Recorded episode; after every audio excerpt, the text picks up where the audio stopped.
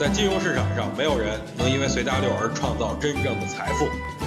在交易上，必须要有独特的见解，才能在投资市场里叱咤风云。大家好，我是王彪，我为自己代言。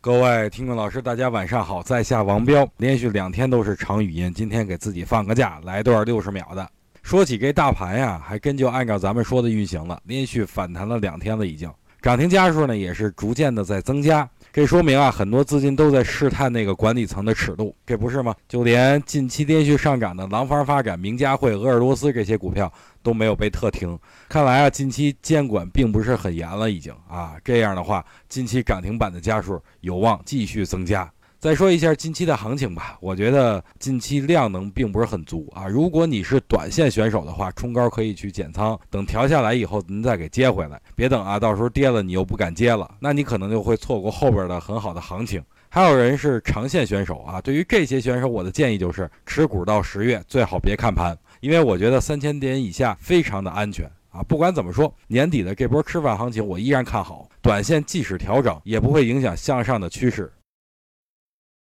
想听更多彪哥的语音，可以添加彪哥微信公众账号王彪 HT，或在新浪微博上搜索王彪 HT 来跟彪哥进行互动哦。